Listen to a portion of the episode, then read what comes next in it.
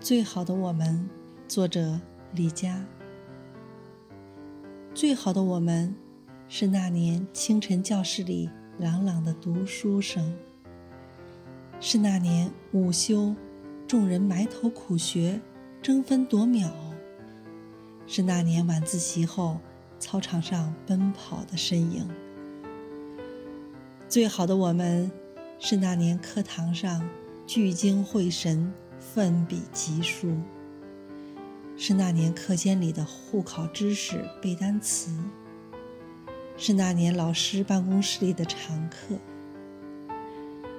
最好的我们，是那年看不完的书，是那年做不完的题，是那年考不完的试，是那年睡不够的觉，是那年放不了节选自《最好的我们》。